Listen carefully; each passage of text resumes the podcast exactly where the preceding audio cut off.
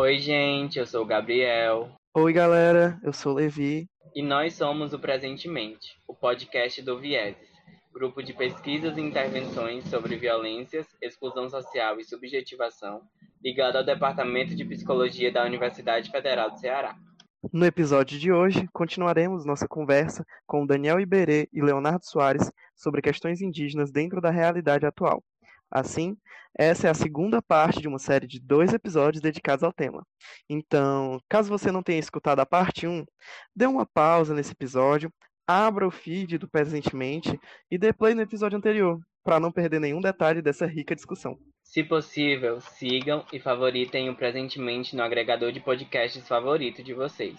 É isso. Aproveitem essa continuação que então vocês, como bem falaram, vocês trouxeram essa questão de que existe essa violência física, né? Existe a expropriação por ela mesma dessas populações, desses direitos, mas como o próprio Daniel Iberê falou bastante, a gente sabe que também existe é, uma construção de discurso sobre os povos originários, sobre os povos indígenas, né? E toda uma aliança de conhecimentos e de poderes que validam esse território, essa expropriação, porque Existe, obviamente, o concreto, né, a entrada nesses territórios, o garimpo, né, por si, mas existe também uma batalha de concepções de viver no mundo, né, de, de modos de pensar que são distintos e que um, no caso esse modo de pensar colonizador, esse modo de pensar capitalista, ele vê uma destruição, né?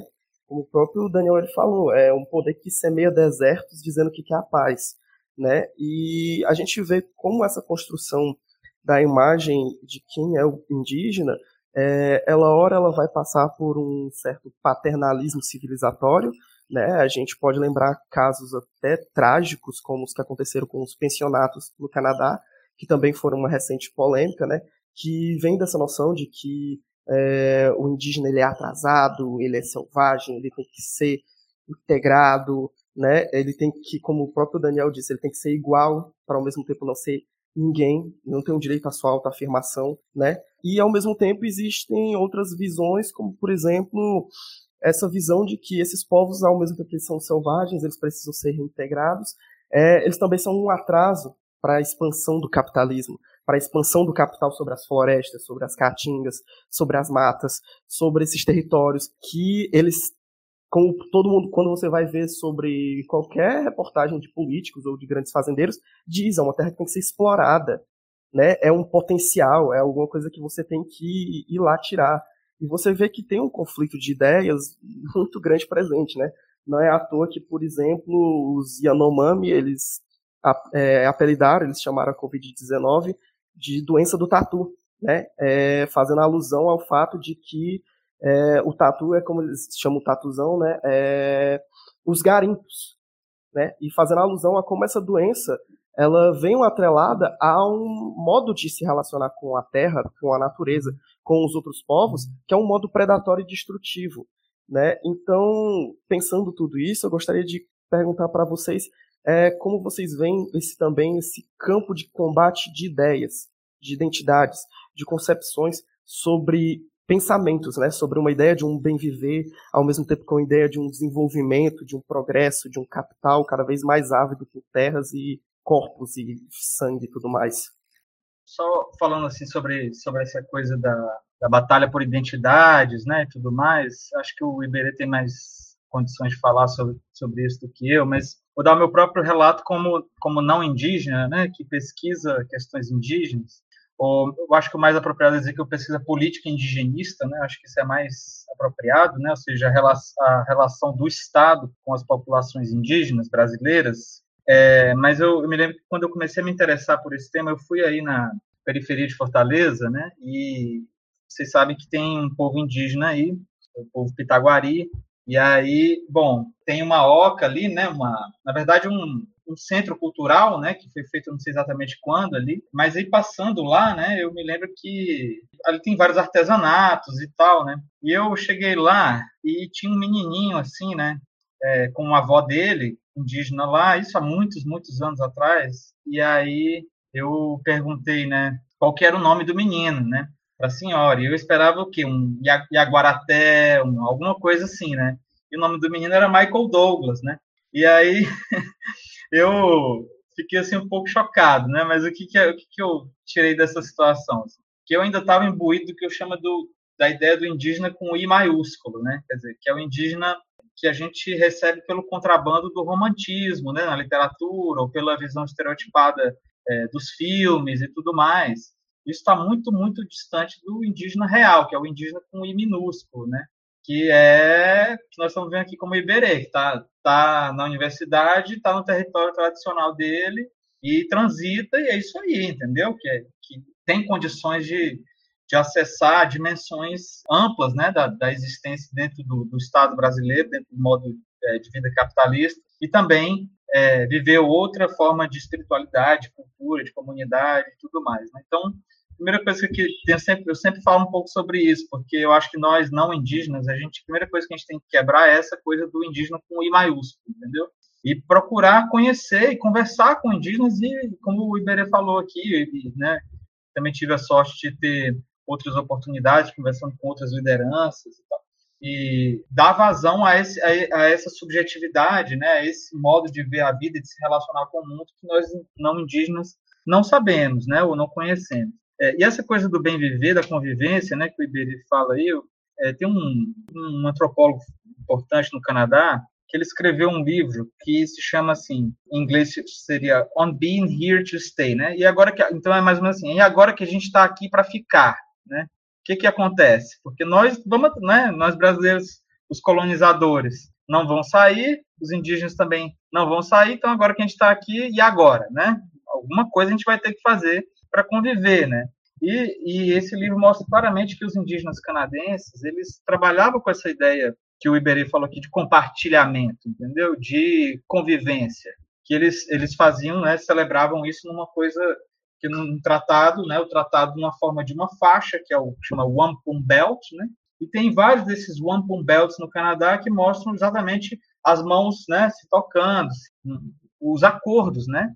E fomos nós, não indígenas, que sempre quebramos esses acordos, entendeu? Por isso que o, o Iberê fala do jaguaré, né, que é da boca para fora. Eu acho que vários povos indígenas veem os não indígenas como pessoas que não se comprometem com a sua palavra, entendeu?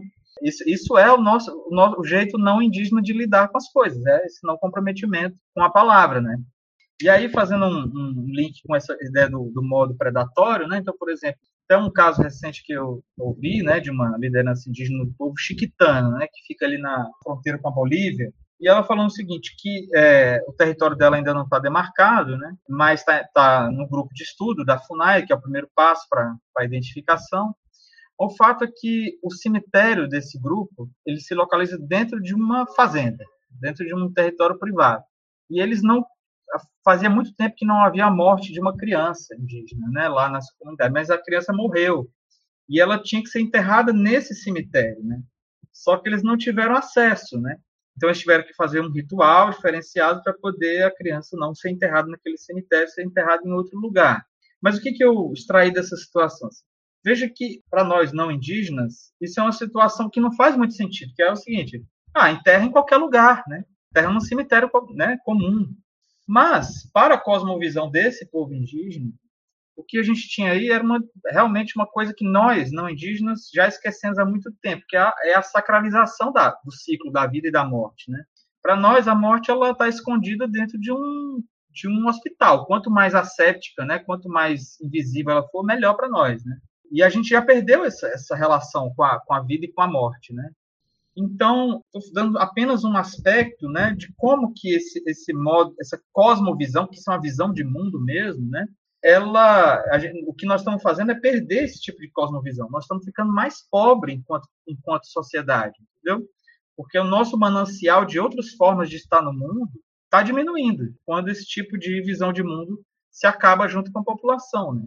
E outro exemplo também, só para finalizar, é assim a própria ideia de terra indígena a existência da terra indígena, se você parar para pensar, ela não, não condiz bem com a história fundiária do Brasil. A história fundiária do Brasil ela é uma história de apropriação, destruição e, e grilagem, e é isso aí, entendeu? Quem, quem tem mais força vai lá e mata o outro grupo e faz o acampamento e acabou-se. E cerca e pronto. Essa é a nossa história. Só que, devido a vários processos históricos, a gente chegou a esse número que o Berê falou aí de, terras, né, de, de território tradicional. território reconhecido como de ocupação tradicional. E o que é importante aí, o que é central, que está nesse debate, é o seguinte, é que a própria existência da terra indígena, ela, ela é um recado dentro da sociedade capitalista para dizer, veja, nem tudo tem um preço, certo? Ou seja, é a mesma coisa, né? Assim, ah, enterra a criança em qualquer cemitério. Não é assim, né? É a mesma coisa. Ah, mas é só um pedaço de terra. Bom, não é só um pedaço de terra, certo? É o eixo articulador da existência de populações que estavam aqui antes do colonizador europeu chegar. Então, quando a terra indígena ela é demarcada, ela sai do mercado fundiário. O que se diz é o seguinte: esse, essa terra aqui ela não tem preço, entendeu? Ela, ela está fora do mercado. E o que nós não indígenas estamos acostumados a fazer é chegar e destruir mesmo, entendeu? É, existe mineração verde, por acaso? Existe algum tipo de mineração que o território sai melhor do que ele entrou? Não tem, entendeu? Nosso negócio é entrar lá e, e destruir. Só que a gente acha que pode dar uma compensação financeira. Não, mas vamos dar uma compensação financeira para esse pessoal aqui, vamos fazer um, um hospital, vamos fazer não sei o quê. Quando, na verdade, isso até um outro autor canadense, que é, esse é indígena, né, que é o Glenn Coulter, ele tem uma passagem no livro dele muito forte, que eu, eu, eu não vou endossar completamente, mas é para a gente pensar, que ele diz assim, para que os povos indígenas prosperem, o capitalismo deve morrer. Uma frase forte, mas que leva a gente a pensar que talvez a, a coexistência entre capitalismo e cosmovisões indígenas seja né, uma convivência que talvez não, não redundará nisso aí na, na, na coexistência. Talvez alguém vá sobrepujar o outro, não se sabe, né? Mas todo o ponto da minha fala é isso, né? Assim, que é, a gente, como não indígena, eu acho que a gente tem um dever, então, ético, né, de proteger os territórios indígenas né, e as populações indígenas como fazendo parte exatamente desse, dessas formas não capitalistas de viver, né? Dessa forma, eu diria formas não capitalistas e aí eu diria formas também não ou pouco cristianizadas, mas isso é um outro debate também, né? E eu acho que nós somos um país rico por isso, né? Por, rico em termos existenciais e nós estamos nos empobrecendo é, numa velocidade incrível nesse sentido. Estava ouvindo o Leonardo falar e para que vocês possam compreender o que é um pouco, sei que é difícil, mas que é um pouco a dimensão do, do sagrado para nós, da nossa relação com a terra. Quando a gente fala gente em Guarani, a gente usa um termo chama Uvupora. Uvupora. Uvu é terra, Porá é espírito. Então, as gentes, os seres humanos, são espíritos da terra, ou espíritos guardiões da terra, que nem Caapora, né? Caipora, espírito guardião das florestas, da mata. E gente é o espírito da terra. Então, nós somos terra, nós somos a própria terra que caminha. Quando nós entramos em contato com o parente vindo do lado de lá do continente, do outro continente, levaram tanto ouro e prata nos primeiros tempos que o Eduardo Galeano dizia que dava para construir uma ponte de ouro e prata daqui para a Espanha. E o Fernando Baez dizia que dava para construir uma ponte muito maior com os ossos dos que foram assassinados. No primeiro século, 90% da população indígena foi assassinada. Nós continuamos alimentando um sistema incapaz de sobreviver por si. Hoje ele assume esse nome, capital. Qual é o tamanho da sua fome? Cinco séculos de exploração continuada não foram suficientes para acabar com essa fome? Se nós tivéssemos que pedir de volta, e nós aprendemos com o, o colonizador e com o capitalista que se cobram juros quando se empresta. Nós não fazemos isso. Se nós tivéssemos que cobrar, se nós tivéssemos que cobrar juros do que nós poderíamos considerar não não um saque, não uma pilhagem, mas um empréstimo, porque o irmão europeu ele é civilizado demais para roubar de alguém. Se nós cobrássemos um empréstimo e fôssemos cobrar juros, não os 20% que o Banco Mundial costuma cobrar para os países né, chamados subdesenvolvidos ou em desenvolvimento. 500 anos. Mas então, se a gente desse 200 anos para que o irmão que estava precisando desse empréstimo sobrevivesse minimamente, dariam 300 anos. Se nós cobrássemos 2%, o irmão europeu teria que nos devolver cinco planetas em ouro e prata. E aí eu lhes pergunto também quanto seria se nós tivéssemos que cobrar isso em sangue. continuam levando o ouro, continuam levando a pedra, a prata, levam também as florestas que aparecem em verde, só o selo, chamado selo verde. E nós continuamos, mesmo sem ouro, sem prata, semeando a diversidade nesses tempos todos. Nós continuamos plantando sementes livres do sangue do genocídio.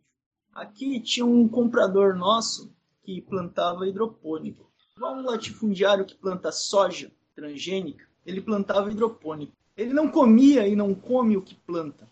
Ele ia conosco comprar e pegava lá para comer, não mais caro, no mesmo preço. Porque ele sabe o que ele planta. Nós sabemos o que nós plantamos. O que nós plantamos, nós temos coragem de comer sem precisar tremer, sem precisar pensar se aquilo vai me matar.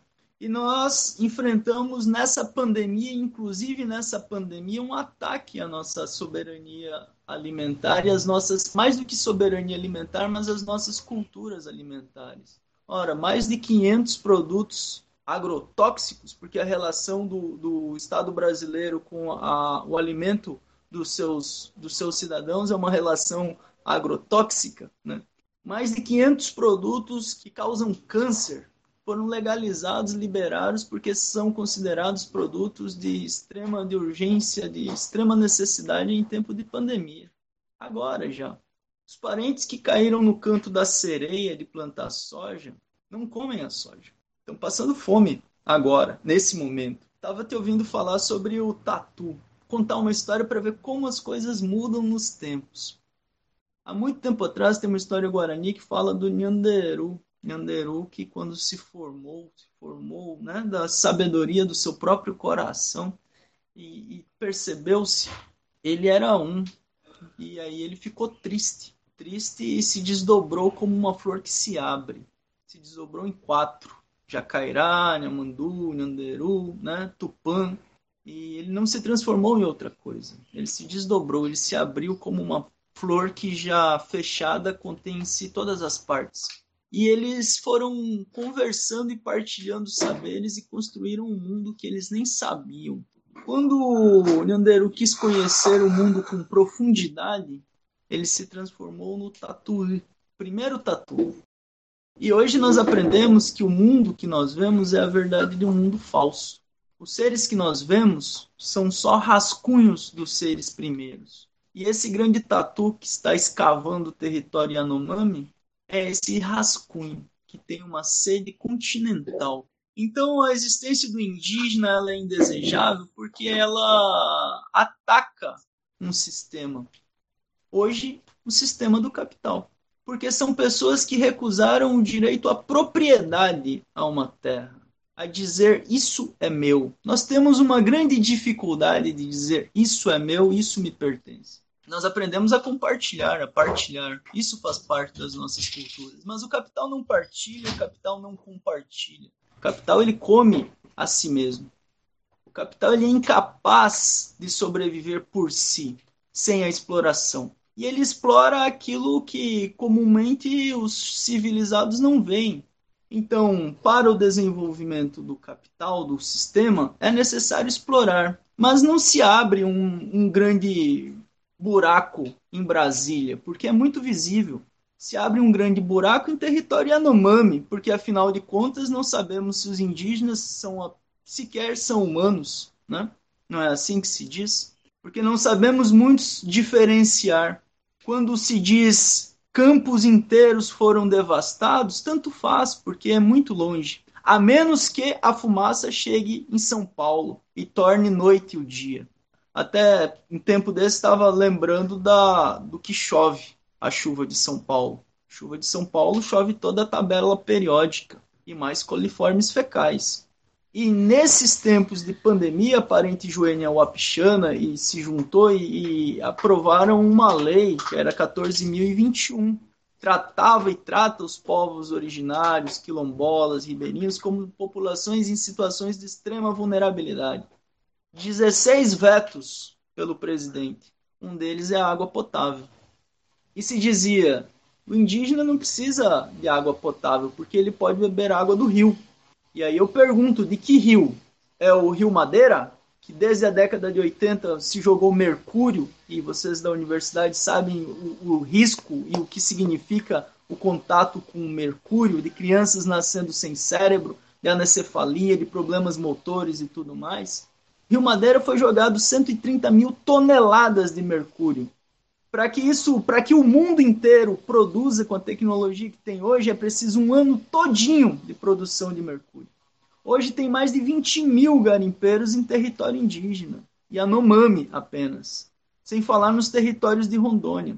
Mas qual é o rio, então, que, que o, o presidente, o vice-presidente e todo mundo teria coragem de beber água? Se não é o Rio Madeira, talvez seja o Amazonas. Será que é o mesmo em que esses mesmos garimpeiros continuam despejando mercúrio agora, já? Se não é esse, então qual é o rio? Será o rio Acre, aqui? que a primeira comunidade indígena, antes da água chegar, passa por cinco cidades e recebe os dejetos de cada uma dessas cidades, quem terá coragem de beber essa água? Então o discurso vem de alguém que tem um fascínio pela morte. E ele está no poder porque muitos corroboram com esse discurso. Nós, povos indígenas, temos uma dificuldade com o poder.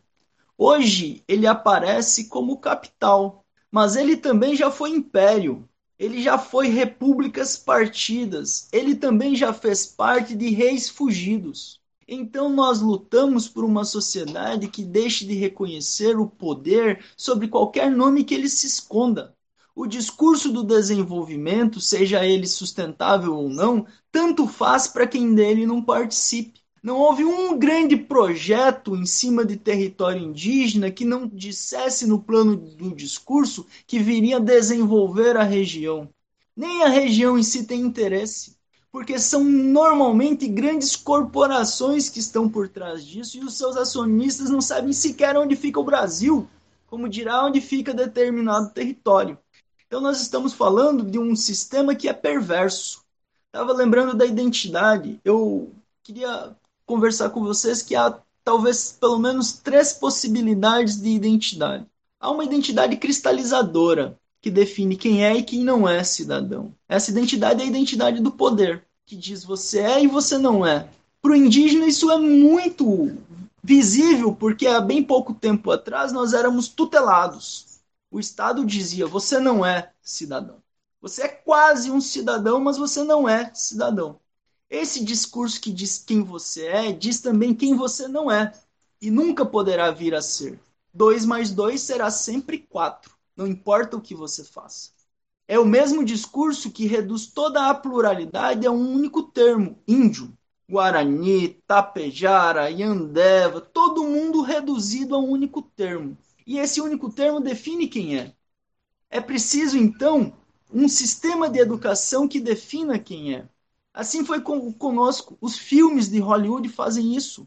Colocam todos os indígenas como uma mesma cultura, uma mesma forma, um mesmo tipo de cabelo, todos no mesmo cavalo, como se os. Enfim, né? No Brasil também não foi diferente. Eu estava lembrando que quando foram com os parentes Guarani, lá no Rio Grande do Sul, a Globo foi fazer um, um, uns registros fotográficos, né, documentar, e, câmera, né?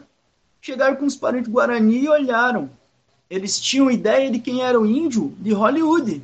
Aí diziam: esses não são índios de verdade, é preciso então torná-los índios de verdade.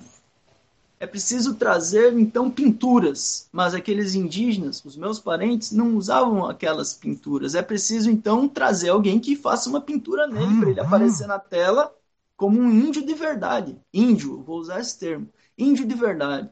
Então trouxeram um parente para fazer uma pintura cadivel, ah, mas eles não têm nem arco e nem flecha. Trouxeram parente do Xingu para levar arco e flecha. E foram construindo o que eles reconheciam e imaginavam como indígena de verdade. E quando estavam todos prontos, pronto, aí está o indígena de verdade. Então, o índio de verdade no imaginário coletivo é aquele que continua com o mesmo formato de cabelo e continua fazendo ulu. É aquele que fala como se diz, pouco e ruim o português, que diz min ser, min vai, min fazer. Como se não existissem pensamentos complexos entre as populações originárias. E em todos os setores da ciência isso aconteceu, esses preconceitos reacionários. Na antropologia a gente pode citar desde Fraser, passando por Levi-Bru, enfim, né? um monte de gente que quando a gente tem que entrar na, na academia para ler esses indivíduos, parece que escreveram sobre nós cuspindo. Então existe essa identidade que ao identificar homogeneiza, exclui, mas existe também uma outra identidade que diz o seguinte: quando a memória falha, você diz, não, então me reconheça, eu sou índio. E uma sociedade que nega sistematicamente a dignidade do índio, o que quer que seja essa palavra, nós nos identificamos e dizemos, nós somos índios e vamos lutar por uma sociedade em que seja possível na nossa vida também. Mas essa é uma identidade, uma identidade que enfrenta a identidade do poder. Agora imagina para um Guarani o que é se identificar. Um, um povo de mil povos que pretende não ser, ser transparente e que lute pela possibilidade de que cada uma e cada um seja reconhecido e respeitado, inclusive por não ser. Para que ele não diga eu sou isso, eu sou aquilo, me respeite por isso. Me respeite, sobretudo, pela possibilidade e pelo direito de eu não ser, de eu ser esquecido. Povos que não querem deixar vestígios nas marcas do tempo, que querem desaparecer como desaparece no ar o voo de um pássaro. Então há uma outra identidade que nega a identidade do colonizador e que diz: sim, eu sou isso, mas eu sou mais do que isso. E quando não for mais necessário, não serei porque isso também significa uma contestação à vaidade, ao ego. E essa sociedade tem dificuldade com lidar com pensamentos que não, não de pessoas que não querem ser, que não querem parecer, que lutam pela possibilidade do respeito coletivo a tudo e todos, inclusive reconhecendo beleza nas suas imperfeições, entre muitas aspas, o que quer que seja isso reconhecer a beleza, de, como dizia o Zé Cabaleiro, né? a beleza do erro, do engano e da imperfeição. Então, acho que existem essas três dimensões para a identidade. Nós nos reconhecemos hoje, ah, você é índio, 500 anos sendo chamado de índio, uma hora a gente diz, sim, eu sou índio. Para marcar a nossa diferença, para marcar a existência de uma memória que é anterior, que é ancestral.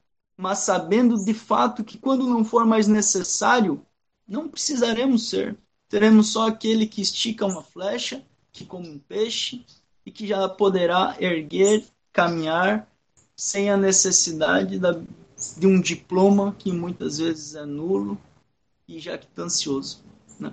Então acho que tem um pouco, um pouco disso, de formas de ser mesmo, formas de pensar o mundo. E o capital ele não, não, não consegue lidar com isso. Por mais adaptável que ele seja. Aquilo que ele não consegue destruir, ele engole, mastiga e devolve. Mas o que ele devolve é uma figura deformada. Mas isso, até nisso, o capital tem seus limites. Por mais que ele consiga se rearranjar, tem algo que não pode acabar, que é a possibilidade da exploração. Porque aí ele deixa de ser capital. Então, nós estamos lidando com saberes diferentes que precisam existir de forma diferente. A pergunta talvez seja: essa sociedade dita desenvolvida consegue caminhar com seus próprios pés depois de 500 anos? Ou precisa continuar entrando nos, nos poucos espaços de diversidade, nos poucos espaços em que ainda há o que eles chamam de recursos naturais para continuar explorando? E quando acabar, o que farão? Já chove chuva ácida, a temperatura já aumentou, a fumaça já sufoca, o lixo intoxica, a pata do boi magoa o solo. 80% do território já é latifúndio. Falta 20. É daqui a pouco, é já. Ou se muda a forma de ser no mundo, ou então o mundo diz tchau, parentes. Próximo capítulo, né? É isso que tem acontecido. Quando essa pandemia chegou, eu estava lembrando do discurso do parente Ailton Krenak, que dizia que pouco tempo foi necessário para as águas mais puras, para o canto do pássaro, para a chuva mais pura, mas também pouco tempo foi necessário para o capital se rearranjar. Pouco tempo foi necessário para as queimadas nas Amazônias, no Pantanal, em todos os lugares. Pouco tempo necessário para os garimpeiros entrando em territórios indígenas e dizendo agora pode. Porque o presidente foi eleito um presidente que dizia agora pode. Nós estamos em guerra, mas é a guerra de quem tem como arma apenas o seu corpo e a verdade das suas palavras, e que morre por elas. Quando os parentes Guarani Kaiowá escreveram aquela carta em 2017 dizendo: abram uma vala que nós nos e nos enterrem, digam com clareza o que vocês pensam, abram uma vala e nos enterrem, porque nós não sairemos daqui. Isso é verdade que os parentes Guarani Kaiowá têm morrido 20 vezes mais do que a média nacional. Morreu muito mais parente Guarani Kaiowá do que na guerra do Iraque. Sobre o Iraque, todos nós ouvimos falar sobre os parentes, alguns poucos que puderam ir, por exemplo, como vocês, ver os dados do CIMI. Então são formas de ser no mundo. Nós lutamos contra uma forma que é depedradora de um irmão que se chama civilizado, mas não consegue caminhar com as próprias pernas que não consegue produzir alimento, que produz miséria e reproduz essa miséria.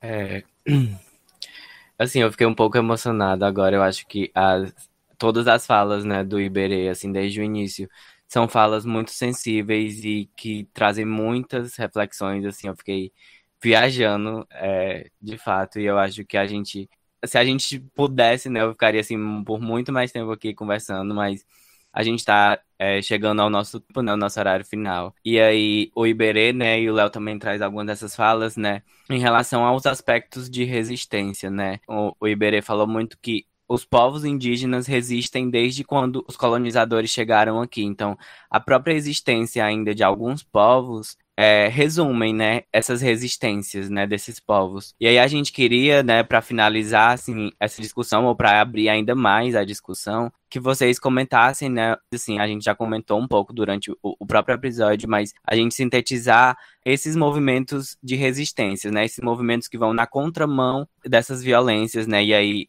o Iberê estava falando até um pouquinho sobre a questão da identidade, essa ideia de utilizar a identidade de uma forma estratégica mesmo. E aí a gente pensou, né, de falar um pouco disso, pra, é, meio que em dois pontos, né? Como é que tem sido o panorama de luta das populações indígenas no atual cenário? E o segundo ponto, né, que também é, o Léo também comentou um pouco, é sobre algumas pistas de como pessoas não indígenas podem auxiliar nessa, nessas lutas.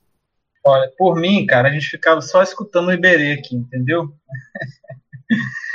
ah, tem sido um prazer realmente é, escutá-lo, viu, Iberê? Sabia que ia ser bom assim já que a gente já se conhece há um tempo, né? Sempre admiro as palavras do Iberê. É, vou sintetizar, assim, né, do panorama de resistência. Acho que o Iberê pode falar melhor como é que não indígenas podem é, se engajar nessa luta. Vou falar do, da, do que eu vejo em termos de pesquisa, né? Sempre tentando circunscrever assim, a minha, minha área acadêmica.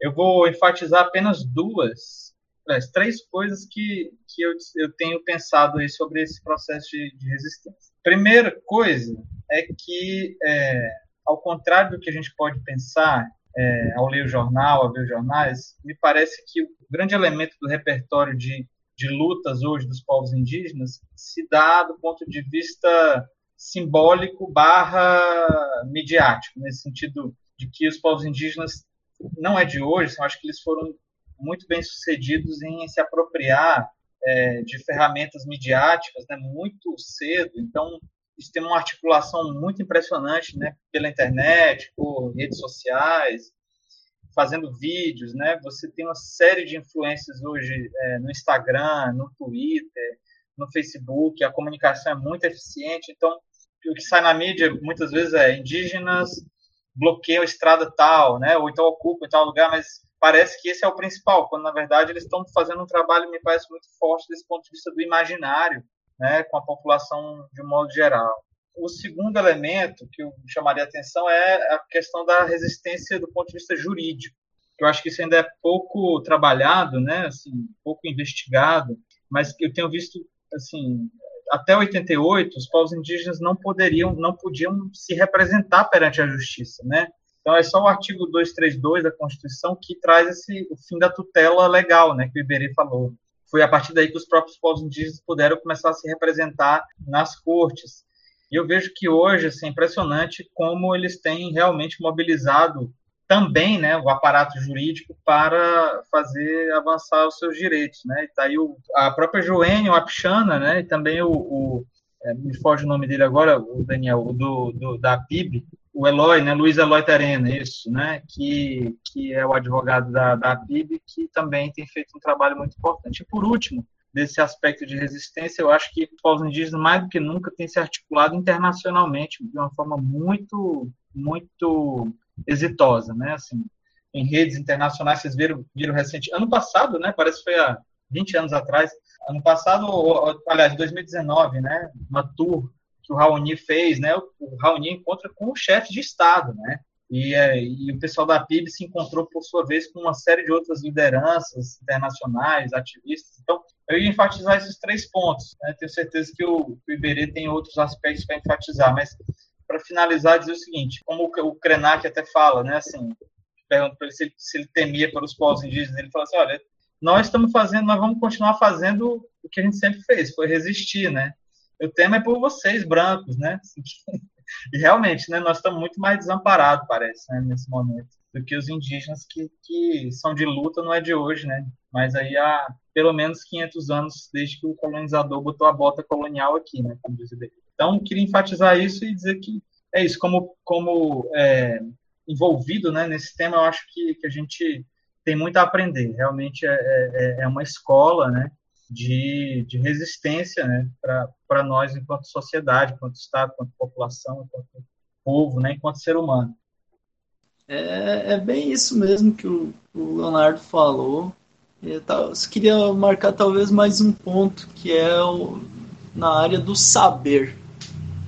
Que hoje muitos parentes, muitos, muitos assim comparado com, com ontem, né? Mas alguns parentes têm entrado nos, nos ambientes chamado ambientes formais de educação, né? nas escolas, nas faculdades, nas universidades.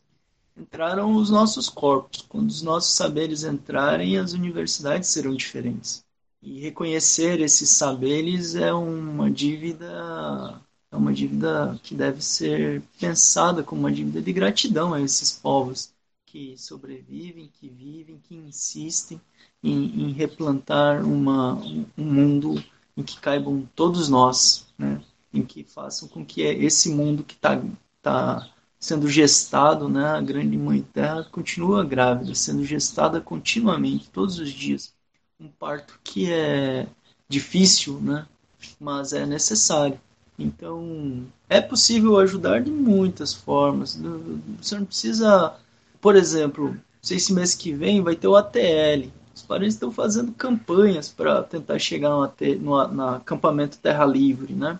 Parentes estão à beira das estradas nesse momento, fora, longe dos seus territórios, sofrendo com um avião fumegando herbicida por cima. É possível ajudar. Eu acho que o primeiro momento é perguntar, chegar mesmo e conversar.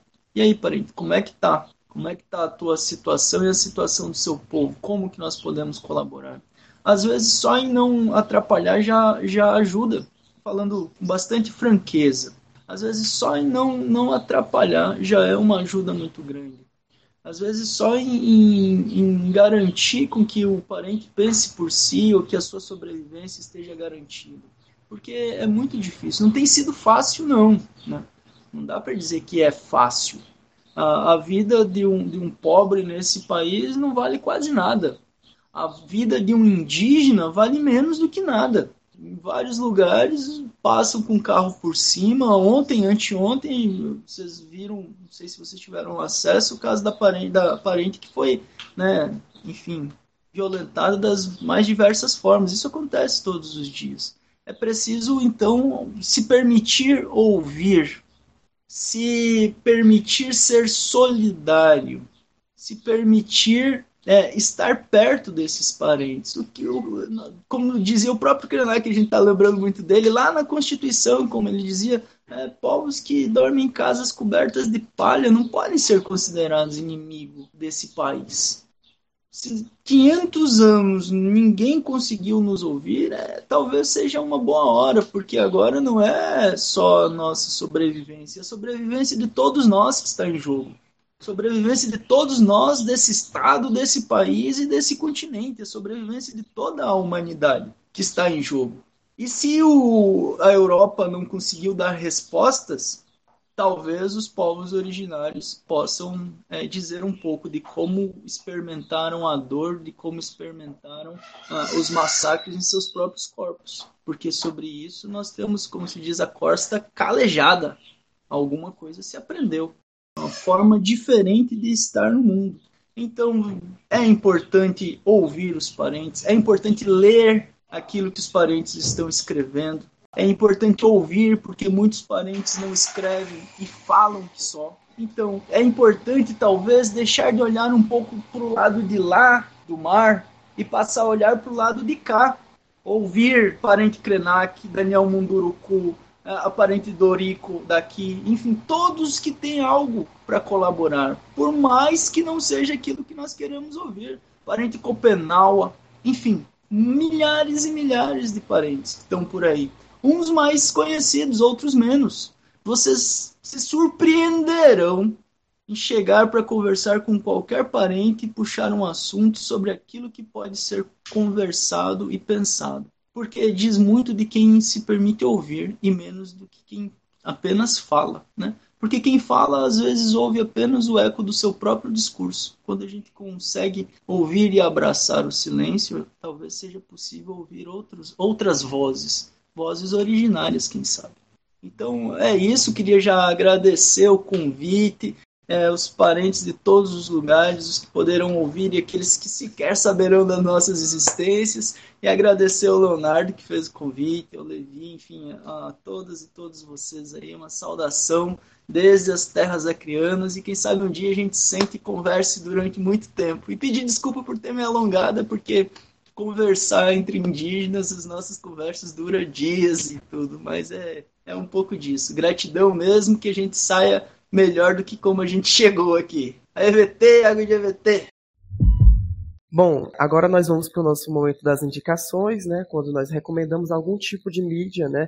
Pode ser um filme, uma série, um vídeo, é, um livro, algo que tenha a ver com a temática apresentada nesse episódio, né? Para que nossa discussão, né, como o próprio Iberê trouxe mais cedo aqui, ela possa reverberar é, para além desse podcast, né, que ela possa ir para as casas das pessoas que vão nos escutar e tudo mais. Né? Alguém gostaria de começar com suas recomendações? Vou fazer uma indicação acadêmica para variar. Legal que ficou assim, uma, um debate interessante né, nesse sentido também da academia. É, vou recomendar demais esse, esse livro aqui para todo mundo que tem interesse em discutir coisas que a gente falou aqui, né?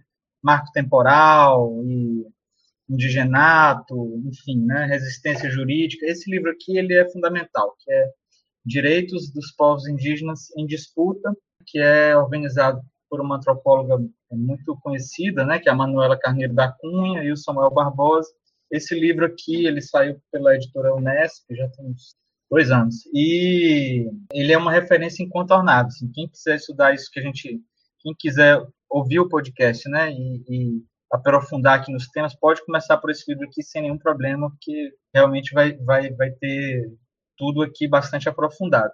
Então, queria sugerir esse livro e, mais uma vez, também agradecer o convite. Acho que foi um papo muito bom mesmo toda vida que a gente senta para conversar, né, Iberê, com os parentes, tudo, é isso mesmo, né, assim, é, é, horas, né?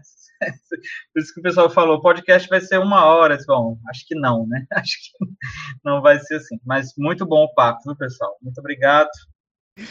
É, isso mesmo, eu tava imaginando. uma hora para dizer oi, né? Primeira reza dá uma hora. Ah, vou indicar, mas tem um monte de coisa. Tem muitos parentes que estão escrevendo. Tem parente. Vou dizer o nome das pessoas e aí, porque cada um tem uma produção monumental. Sei lá, parente Braulina Banila tem escrito. É, o parente Tuxá. O Daniel Munduruku, que já tem muita literatura também infantil e tudo, mas fala sobre modos e maneiras de ser. A parente Márcia Mura, aqui de Rondônia a parente do Rico que eu falei também. que mais? Eu vou lembrar de. O, o parente Eloy Terena está escrevendo muito no site da PIB, né, é da área do direito, tem estudado muito dessa legislação. A gente aprende muito com os escritos dele. Para além de textos antigos, de antes do colonizador, por exemplo, os livros de Tilam Balan de Chumael, né, que foram escritos, passados de boca a boca, quando chega na colonização, século XVI, alguém escreve, né, são vários tilambalames e parentes que contam dos primeiros contatos e dessa preocupação também da opressão e tudo mais, para que vocês percebam que, que essa luta é uma luta que já dura algum, já dura mais de dois dias já. É, o Aivu Raptá, né, Guarani, Canto Reza Guarani antigo, que fala um pouco sobre a maneira de ser dos povos originários Guarani. É, o livro dos conselhos, o Popovu, né? Enfim, tem muitos, muitos livros que, embora não tenham uma relação direta com o que está acontecendo agora, com essas leis especificamente, mas tem uma visão sobre o que seja a lei, o que seja o domínio e a colonização. Além disso, vou me permitir, é, tem, escrevi um tempo atrás um livro que chama IRSA, IIRSA, falando sobre a Iniciativa para a Integração Regional Sul-Americana, que fala, é, o título é IRSA, A Serpente do Capital. Está disponível em PDF para quem quiser e tiver, enfim. É isso, né? tem muitos parentes mesmo, vou esquecer um monte, mas é, já é uma possibilidade. Vejam nas bibliografias desses livros também, que um vai indicando outras leituras possíveis. Além disso, para além dos textos escritos, os muitos encontros que estão tendo agora nesses tempos que a gente está fazendo uma autodemarcação também nesse, nessa, nesse tempo da tecnologia aí, né? Então tem a Rádio Yandê, é uma rádio muito boa de se ouvir, né? Que traz muitos encontros. Ano passado, esse ano, no ATL, foi. Como é que chama aqui? É pela, pela tela, assim? Foi pela internet. Né? Online, online. Online, é, foi online. Enfim, dei uma, uma pesquisada, tem muita coisa boa. E filme pra, ixi, desde aqueles do Van Sancarelli, né, do Martírio e tudo mais, tem muitos parentes produzindo agora, né, é, do, dos vídeos nas aldeias, e, enfim, tem muita coisa boa, dá pra gente tratar sobre isso. O Iberê trouxe essas, algumas dessas indicações, né, é mais virtuais, e aí eu lembrei de um perfil no Instagram que é o Mídia Índia, que é produzido por indígenas, né, e feito para indígenas, mas também tem esse processo de falar sobre algumas das diversas culturas dos povos indígenas e acaba auxiliando nesse movimento de desmantelamento dessa lógica que a gente conversou um pouco, né, de colocar todos os indígenas dentro de uma caixinha. E aí, o, a minha segunda recomendação é o que eu já tinha mencionado né, no episódio, e o Iberê também falou agora um pouco, que é o documentário Martírio, né, que é dirigido pela Tatiana Carvalho, Ernesto de Carvalho e Vicente Carelli, que situa um pouco né, a violência sofrida pelo povo Guarani Kaiowá, que, gente, que o Iberê também até comentou um pouco aqui durante o episódio, e que hoje é, habita o que a gente entende como centro-oeste do Brasil, né? E aí, é, é, nesse documentário, é possível visualizar um pouco esse processo de expropriação é, de suas terras e a luta deles em todos esses movimentos. É um documentário que traz muitos aspectos históricos, né, sendo possível vislumbrar outros lados da história que contaram para a gente, né, dentro das escolas, né, como a Guerra do Paraguai, a figura do, é, do Marechal Rondon, a criação da FUNAI, aspectos de retrocesso no próprio governo Dilma, né, enfim. É um longa muito emocionante, em que a gente pode visualizar também a relação da, dessa população, desse povo, com a terra, né? E grande parte da dor e violência que eles vivenciam, sem deixar de contemplar os aspectos de resistência e a mobilização política deles nas lutas pelos seus direitos. E aí fica a recomendação, né? É, é um documentário muito bom, inclusive tem disponível no Facebook pelo Mídia Ninja. Bom, é, já quanto à minha recomendação, eu acho que eu vou recomendar um até um pouco mais conhecido, quando você fala um pouco dessa temática, né, que é o livro A Queda do Céu, é, escrito pelo Davi Copenau, que é um grandíssimo de um livro, onde o próprio Davi, é, o Davi Copenau, né, que é um grande xamã Yanomami, ele vai contar um pouquinho sobre essas questões de cosmologia, sobre essa questão do contato com o branco, sobre questões de direito e é, luta pela terra, né? É um livro que fala bastante sobre muitas coisas e é um livro extremamente interessante, além de ser um livro bem conhecido e acho que eu também considero muito importante quando se vai estudar essa temática. A gente queria agradecer muito, muito, muito a presença de vocês, a disponibilidade né, nesse, nosso, nesse nosso momento, nessa nossa conversa. Iberê e Léo, muito obrigado mesmo por terem aceitado o nosso convite. Sim, sim, muito obrigado. E por via de dúvida de contato, para caso alguém que também esteja assistindo esse podcast queira entrar em contato com vocês, saberem mais é, sobre seus trabalhos, sobre o que vocês estão fazendo hoje em dia, quais são suas produções, né? É, vocês gostariam de alguma possibilidade de contato, e-mail, alguma página, algo do gênero? Quem tiver interesse né, em pesquisa, estou aqui como professor da UFPA, tenho total interesse aí em trocar ideias, né? Meu e-mail é leobarros.ufpa.br. Vocês me encontram também no Instagram, Léo Barros Soares, e é, no Facebook, Léo Barros. Né? No Twitter é o arroba Sparitia, I-S-P-A-R-I-T-S-A, que no idioma Rikbatsia, né, do povo Rikbatsia que trabalha lá em Mato Grosso, quer dizer assombração, né? Eu, eu assumi esse nome para mim, que esse era o nome que eles me deram lá, né? E aí, é isso, arroba Sparit, ou Sparitza, como vocês quiserem. Me adicionem lá, pessoal. Um abraço. Eu vou dar o meu e-mail, que é o que eu lembro, é daniel.iberê. Tem Facebook também, tem Instagram, um dia desse foi criado, mas eu não lembro muito bem como é que é não. Acho que deve ser daniel.iberê, Daniel Iberê, alguma coisa assim. Achar um cabeludo cheio de pena lá, sou eu. ai, ai. Um grande abraço aí para vocês, amigos. Abraço, abraço, RVT. Obrigado, gente. É, vocês aí de casa, né? Lembrando também, vocês podem nos acompanhar por meio do Instagram do Vieses. Por lá somos viesesufc. Lembrando que na descrição dos episódios e no Instagram do Vieses vocês encontram o link do nosso Drive com todas as referências citadas no podcast. E vocês podem nos contatar também por e-mail. Basta escrever para presentemente.pod@gmail.com.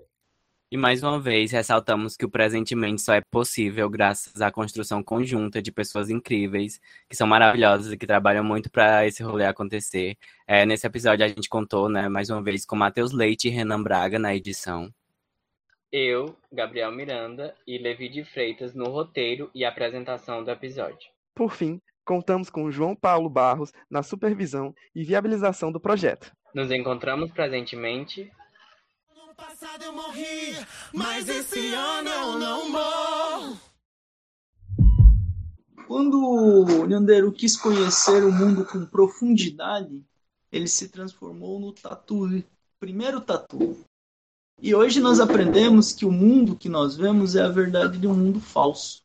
Os seres que nós vemos são só rascunhos dos seres primeiros. E esse grande tatu que está escavando o território Yanomami é esse rascunho que tem uma sede continental. Então a existência do indígena é indesejável porque ela ataca um sistema.